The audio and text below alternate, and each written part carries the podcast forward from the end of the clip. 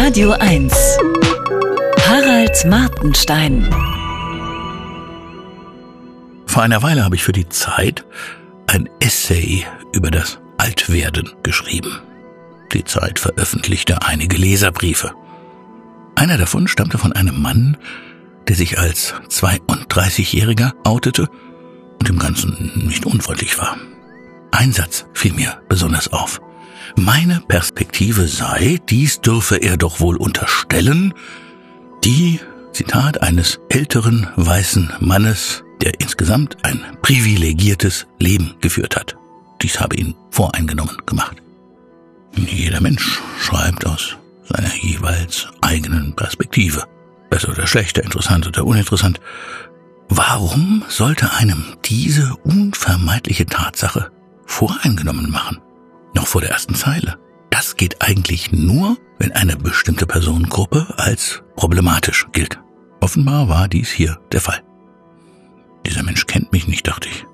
Er kennt weder meine Geschichte, noch meine Hoffnungen und Ängste, noch nicht die neun Quadratmeter, auf denen wir zu dritt gewohnt haben. Trotzdem glaubt er zu wissen, wer ich bin und woher ich komme. Um ein Urteil über jemanden zu fällen, genügen ihm Alter, Geschlecht und die Hautfarbe. Kennst du einen, kennst du alle. Das Leitmotiv jedes Ressentiments. Dieser Mensch, dachte ich weiter, hat in den Medien so oft die dortigen Standardformulierungen alte weiße Männer und weiße Männer sind privilegiert in abwertendem Zusammenhang gelesen, dass er gar nicht mehr drüber nachdenkt.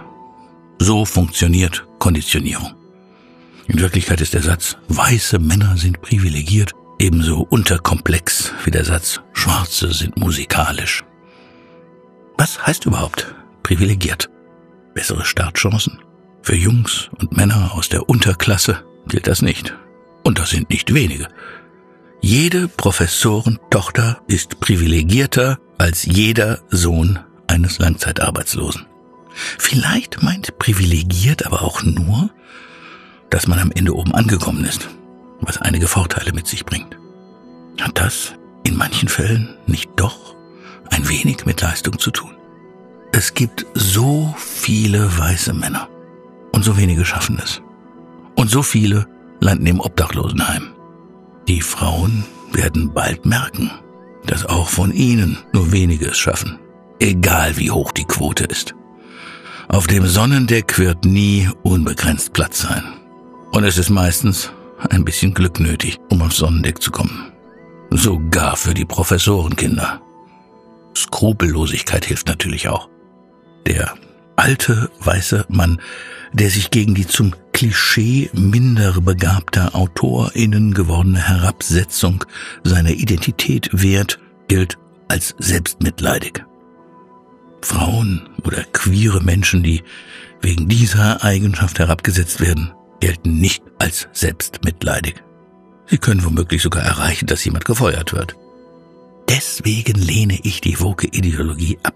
Sie sortiert Menschen in gut und böse, schutzbedürftig und verdammenswert, genau wie die religiösen Fanatiker. Das wird niemals mehrheitsfähig sein. Von dem Philosophen John Rawls stammt die Erkenntnis, dass jede Norm unparteilich begründet sein muss, um von der Mehrheit akzeptiert zu werden weil diese Ideologie auf faire Weise nie mehrheitsfähig werden kann, sind ihre Vertreter so oft darauf bedacht, die anderen zum Schweigen zu bringen.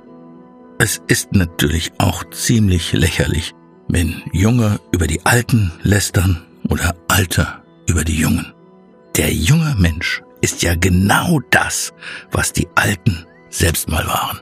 Und der alte Mann ist genau das, was der 32-Jährige bald sein wird. Es geht schneller, als man sich's vorstellt. Harald Martenstein auf Radio 1.